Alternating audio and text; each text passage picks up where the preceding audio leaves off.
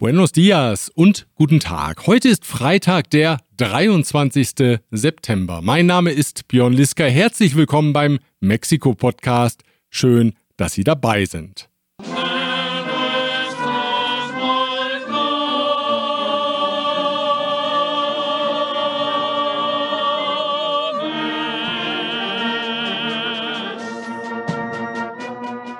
Am Montag, dem 19. September, begann der politische Tag in Mexiko mit dem Gedenken an die Opfer der beiden schweren Erdbeben von 1985 und 2017, die sich beide an eben diesem Datum ereignet hatten, an einem 19. September.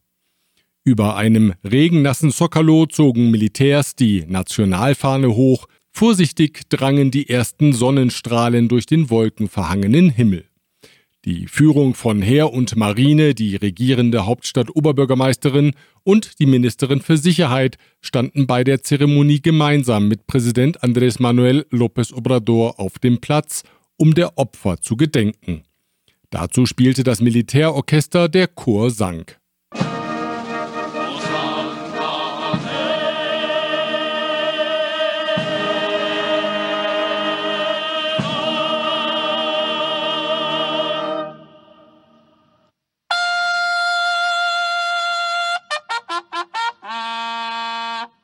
Später am Vormittag folgte dann die traditionelle Erdbebenübung. Bürotürme wurden evakuiert, Menschen kamen aus ihren Häusern und standen auf den Straßen zusammen, die Stimmung war gelöst. Rund eine Stunde später dann ein anderes Bild. Jetzt dominierten Furcht und Ungläubigkeit. Es bebte tatsächlich einmal mehr an einem 19. September. Die Erschütterungen verzeichneten eine Stärke von 7,7 auf der Richterskala. Das Epizentrum befand sich an der Küste von Michoacán in einer Tiefe von 15 Kilometern. Deutlich zu spüren war es auch im 450 Kilometer entfernten Mexiko-Stadt. Zwei Menschen starben infolge des Bebens, in mehreren Bundesstaaten wurden Gebäude beschädigt. Und so blieb die Frage, ob wir diesen Zufall nun beklagen sollen. Qué mala suerte, ¿no? El mismo día, a la misma hora.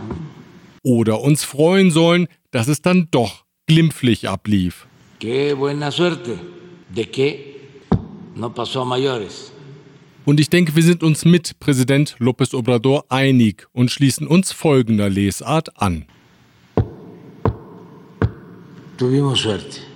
Das gilt auch für das Beben in der Nacht zum gestrigen Donnerstag, das abermals für Schrecken sorgte. Gegen 1.30 Uhr waren die Erschütterungen zu spüren, die Stärke lag bei 6,9, das Epizentrum war ebenfalls in Michoacán. Diese Ausgabe erreicht sie mit der freundlichen Unterstützung der folgenden Unternehmen. Global Mobility Partners, Ihr Spezialist für Umzüge von und nach Deutschland. Emfra Industrial Equipment ist Ihr zuverlässiger Partner für die Beschaffung von Ersatz- und Verschleißteilen aus Europa in den Bereichen Elektrotechnik, Pneumatik und Hydraulik. Evonik, ein weltweit führendes Unternehmen der Spezialchemie. Chloemecom, Technologien für die Automatisierung und die Energieverteilung in der industriellen Anwendung. Kernliebers, der globale Technologieführer für hochkomplexe Teile und Baugruppen mit den Schwerpunkten Federn und Standsteile. Bereits vor einigen Wochen berichtete das spanische Medium El País, dass die EU-Länder eine diplomatische Offensive in Lateinamerika starten wollen. Denn allmählich bereitet ihnen der wachsende politische und wirtschaftliche Einfluss von China und auch Russland in der Region Sorgen. In einem Papier des Europäischen Diplomatischen Dienstes heißt es, China habe seine Investitionen in Lateinamerika seit dem Jahr 2000 um das 26-fache gesteigert.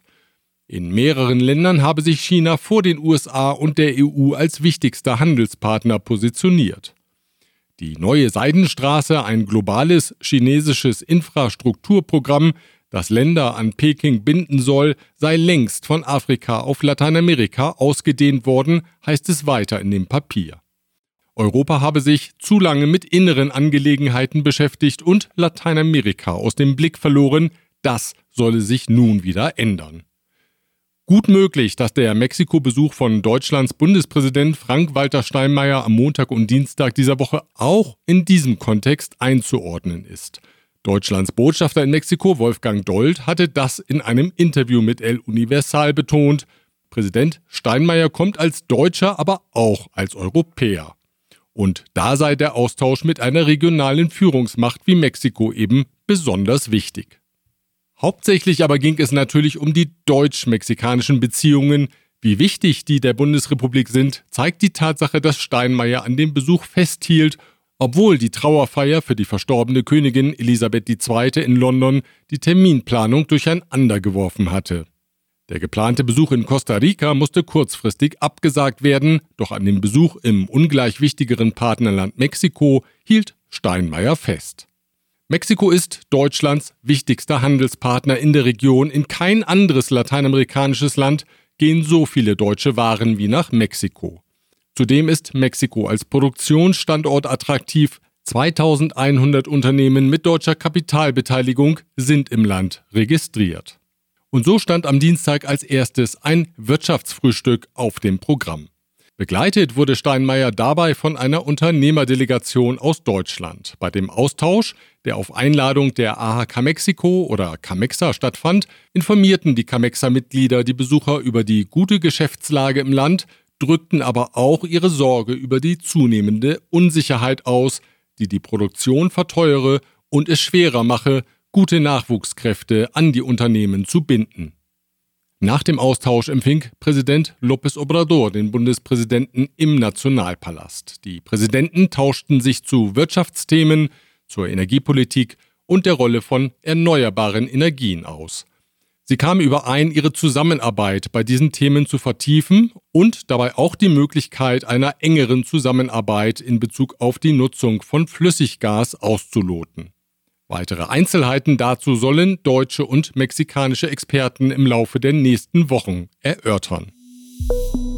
In einer Rede im Senat betonte Steinmeier die Gemeinsamkeiten von Mexiko und Deutschland. Gemeinsam müsse man gegen die aggressive russische Politik und gemeinsam müsse man für den Klimaschutz handeln. Mit Blick auf Russland sagte Steinmeier, demokratische Staaten wie Mexiko und Deutschland könnten nicht hinnehmen, dass Präsident Wladimir Putin mit kriegerischen Mitteln Grenzen verschieben wolle. Und geschickt band er den bekannten Ausspruch von Benito Juárez ein. Meine Damen und Herren, verehrte Senatorinnen und Senatoren, er verlässt damit endgültig den Pfad, auf dem Benito Juárez schritt, als er sagte, Respekt vor dem Recht des anderen bedeutet Frieden. Dass Deutschland die Beziehungen zu Mexiko intensivieren will, machte Steinmeier auch klar und zwar auf allen Ebenen. Erst recht in dieser schwierigen Zeit wünschen wir Deutsche uns nicht weniger, sondern wir wünschen uns mehr Partnerschaft mit Mexiko. Wir wollen unsere Verbindungen nicht nur bewahren, wir wollen sie ausbauen, gesellschaftlich, politisch und natürlich nicht zuletzt auch wirtschaftlich. Der Dienstagabend endete mit einem Empfang im Anthropologischen Museum. Am Mittwochvormittag kam Steinmeier dann mit den Angehörigen von Verschwundenen zusammen, die dem Bundespräsidenten ihre Erfahrungen schilderten. Anschließend besuchte er Guadalajara, bevor es zurück nach Berlin ging. Die Regierung in Kiew hat den Vorschlag von Präsident López Obrador zurückgewiesen, Friedensgespräche zwischen Russland und der Ukraine unter internationaler Leitung zu beginnen.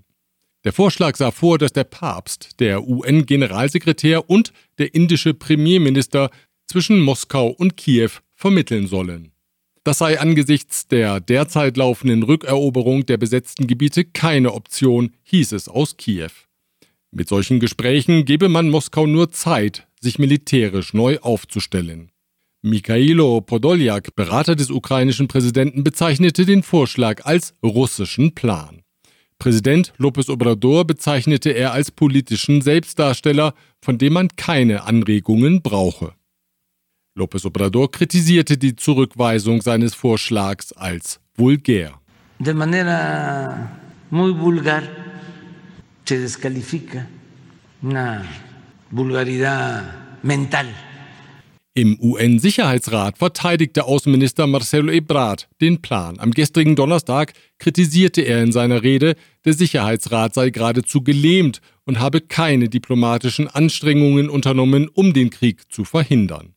Es sei nötig, den Sicherheitsrat zu reformieren, forderte Ebrard gestern in New York. 400 weitere Soldaten sind fortan in Acapulco im Einsatz, um die Gewalt zwischen den rivalisierenden Kartellen einzudämmen. Damit sind nun 1250 Soldaten in der Stadt am Pazifik stationiert, die hauptsächlich von inländischen Touristen besucht wird. Um die Vorherrschaft in der Stadt kämpfen das Cartel Independiente de Acapulco, das Cartel de Sinaloa und das Cartel Jalisco Nueva Generación. Diese Ausgabe erreicht Sie auch mit der freundlichen Unterstützung der folgenden Unternehmen. ICUNet Group. Wir beraten, trainieren und begleiten Ihr Unternehmen und Ihre Assignees interkulturell weltweit. German Center Mexico. Büros, Beratung und Netzwerke unter einem Dach. Rödel und Partner. Ihre maßgeschneiderte Wirtschaftskanzlei. Ascens Blue. Ihr deutschsprachiger Personalrecruiter in Mexiko. Von Wobesser Isiera. Ihre Anwaltskanzlei mit einem spezialisierten German Desk. Nicht bewegen mag sich Präsident López Obrador in seiner Strategie der Kriminalitätsbekämpfung. In regelmäßigen Abständen schaut der Journalist Jorge Ramos bei ihm in seiner Morgenkonferenz vorbei. Ramos arbeitet in den USA für Univision und schreibt für die mexikanische Reforma. Jetzt war es wieder mal soweit. Ramos konfrontierte López Obrador mit den offiziellen Regierungszahlen, wonach in seiner bisherigen vierjährigen Amtszeit bereits mehr Menschen ermordet wurden als in der gesamten sechsjährigen Amtszeit seines Vorgängers Peña Nieto oder in der Amtszeit von dessen Vorgänger Calderón Hinojosa, in der der sogenannte Krieg gegen die Narcos tobte. Wenn weiterhin im Schnitt 84 Morde pro Tag zu verzeichnen seien, wie zuletzt im August, so Ramos, dann werde sich die Gesamtzahl der Morde in der Amtszeit von López Obrador auf 191.000 belaufen. Pero si no hay una corrección y siguen matando 84 mexicanos por día, Al final, cuando usted entregue el poder, el primero de octubre del 2024, va a haber 191 mil muertos. Der Präsident war damit nicht einverstanden. Er verweist auf seine Daten, was eine gewisse komische Note hat, denn Ramos verweist ja auch auf die offiziellen Daten der Regierung. López Obrador also sagt, man habe die Zahl der Morde gesenkt, und zwar um knapp 11 Prozent. Hemos logrado una disminución en el tiempo que llevamos de menos 10.6 die Zahlen nämlich, so López Obrador, könne man so oder so präsentieren. Nada más es cosa de cómo los presentas tú y cómo consideramos nosotros deben darse a conocer. Und weil die Entwicklung also so gut sei, werde es keinen Strategieschwenk geben, so der Präsident. Que no vamos a cambiar la estrategia. Und schließlich, so López Obrador, gebe ihm seine Popularität doch recht.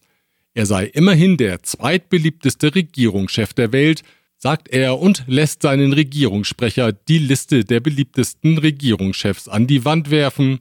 Mira, segundo lugar a nivel mundial. Und da kann man sich, so findet Präsident López Obrador, auch schon mal ein gutes Zeugnis ausstellen. In den vergangenen 50 Jahren finde man keinen Präsidenten, der sich der Verbrechensbekämpfung so intensiv gewidmet habe wie er selbst und das mit guten Erfolgen. No vas a encontrar eh, un presidente en los últimos 50 años que le haya dedicado tanto tiempo, de lunes a viernes, de 6 a 7 de la mañana, en reunión de todo el gabinete de seguridad para atender esto. Y los resultados, el problema de resultados, ah, no, no, el número son de reuniones. muy buenos, no. muy buenos. Das Euno Circula für Autos in der Hauptstadt, das kennen Sie natürlich. Es hat jetzt eine neue Variante bekommen, und zwar auf dem Wasser. Die Trajineras in den schwimmenden Gärten von Xochimilco, auch die haben nun ein Euno Circula, ein freiwilliges allerdings.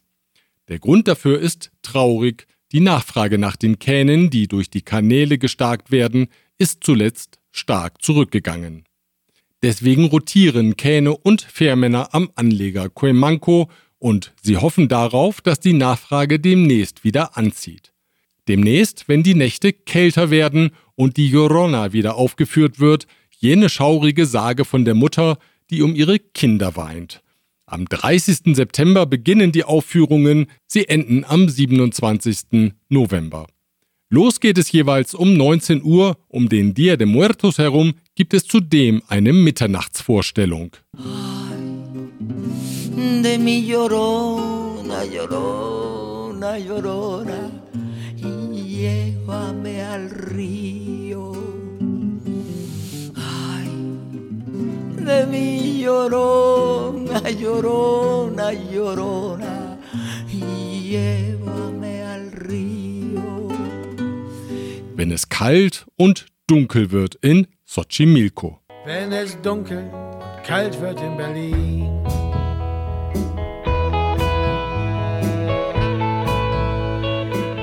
Keine Schadenfreude bitte, dunkel und kalt, wie es hier Element of Crime besingen, wird es nicht nur in Berlin, sondern auch in Mexiko.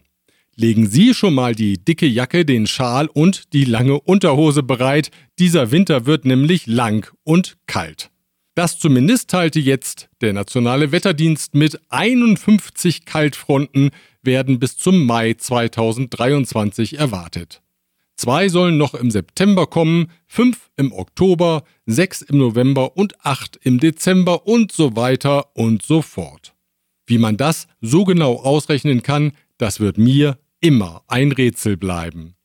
Die niedrigsten Temperaturen, das ist wenig überraschend, werden in Chihuahua, Durango, Zacatecas und Tlaxcala erwartet und auch im Bundesstaat Mexiko in Puebla und in Mexiko-Stadt müssen die Menschen frieren. Die erste Kaltfront jedenfalls soll demnach an diesem Sonntag, dem 25. September, auf den Norden des Landes treffen und dann allmählich den Golf von Mexiko hinabwandern. Ich wünsche Ihnen trotzdem ein wärmendes Wochenende. Wir hören uns wieder am nächsten Freitag, wenn Sie mögen. Bis dahin.